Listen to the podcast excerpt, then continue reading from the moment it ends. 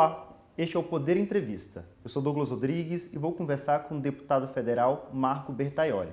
Bertaioli tem 54 anos, já foi prefeito de Mogi das Cruzes e está no seu primeiro mandato como deputado federal.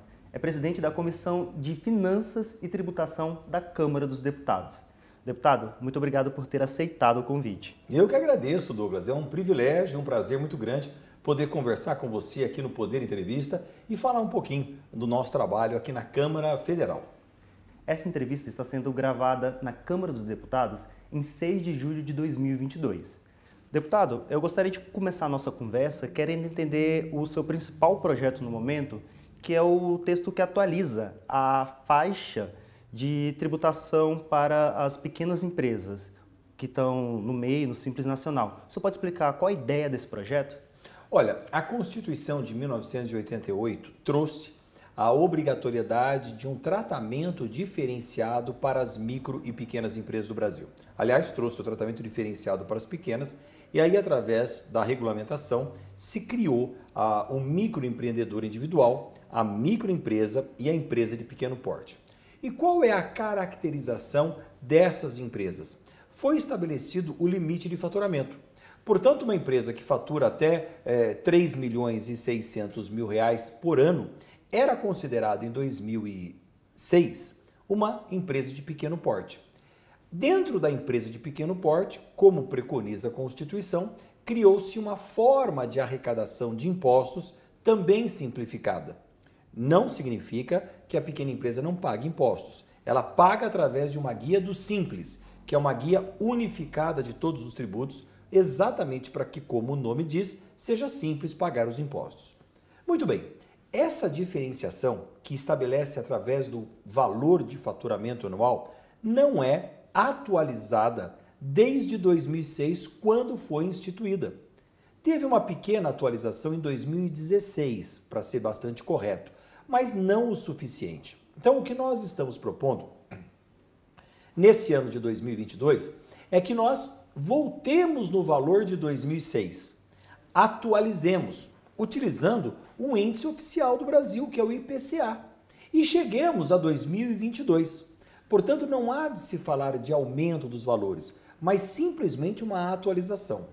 Em 2006, o microempreendedor individual ele se caracterizava pelo limite de faturamento anual de 60 mil reais. Nós estamos pegando esse valor, atualizando pelo IPCA e chegamos a 2022 com 144 mil anuais. A microempresa, que em 2006 era 360 mil como limite de faturamento, continua até hoje com 360. Nós estamos atualizando para 860 mil. E a empresa de pequeno porte, que tinha como faixa de corte 4 milhões e 800, nesse momento, nós estamos elevando para 8 milhões e 600, utilizando o mesmo critério. Portanto, é justo, é correto que nós apenas atualizemos esta tabela, dando maior oportunidade para que as micro e pequenas empresas e o próprio MEI possam crescer e não fiquem tutelados, limitados por um valor de faturamento que não é atualizado há muitos anos.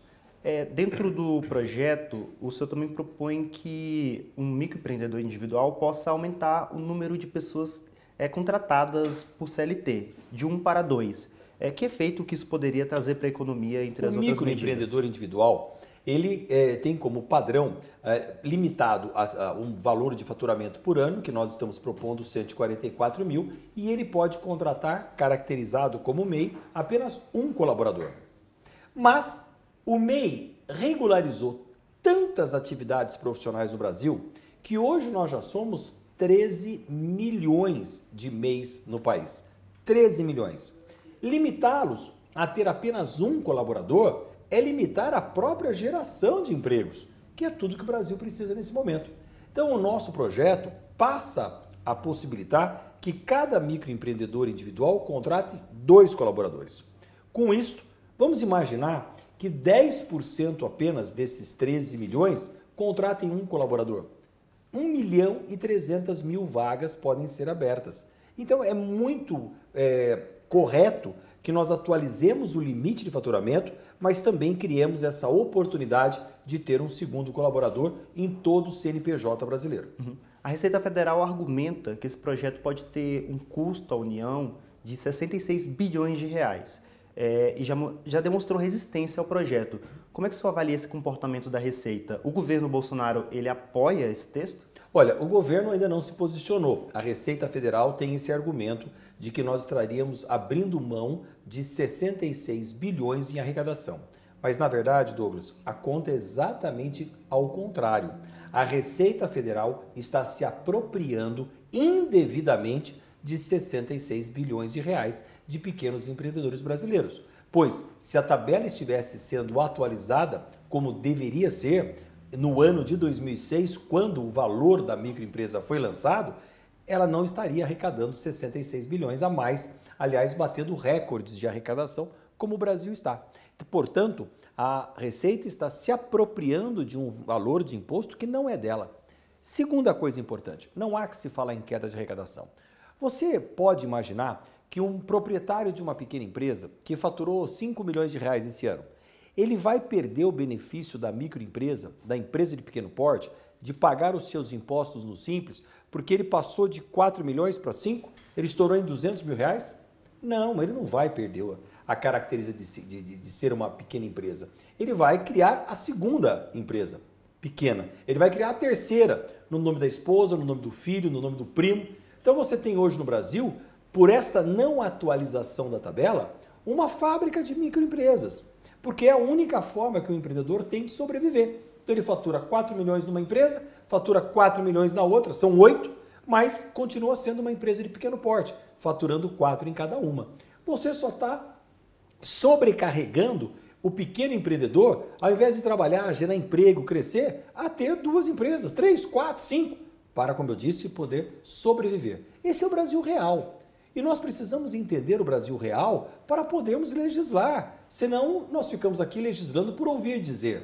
Então é preciso entender esse Brasil que se transformou numa multiplicação de pequenas empresas para poder encontrar a sua sobrevivência. O que, que falta para esse projeto se tornar realidade e quais entidades ou organizações apoiam o texto? Nós aprovamos o relatório aqui na Comissão de Finanças e Tributação a comissão mais importante relacionada com o mérito do trabalho do projeto. E aí nós encaminhamos para a CCJ, Comissão de Constituição e Justiça. E na CCJ, agora, ele está sob a relatoria do deputado Darcy de Matos. E lá, muito bem defendido, deve ser votado nos próximos dias, para na sequência ser encaminhado ao plenário da Câmara dos Deputados. E aí nós tenhamos uma aprovação maciça, que eu tenho convicção que teremos, e aí possamos ainda em 2022 atualizar as tabelas do Simples Nacional, que é o meu desejo, o meu empenho, o meu trabalho. Nós precisamos simplificar a arte de empreender no Brasil, gerar empregos, o autoemprego, quando o empreendedor consegue ter o seu próprio emprego. É essa oportunidade que nós estamos buscando oferecer a um país de empreendedores. Já somos 20 milhões de CNPJs de MEIs, micro e empresas de pequeno porte no Brasil.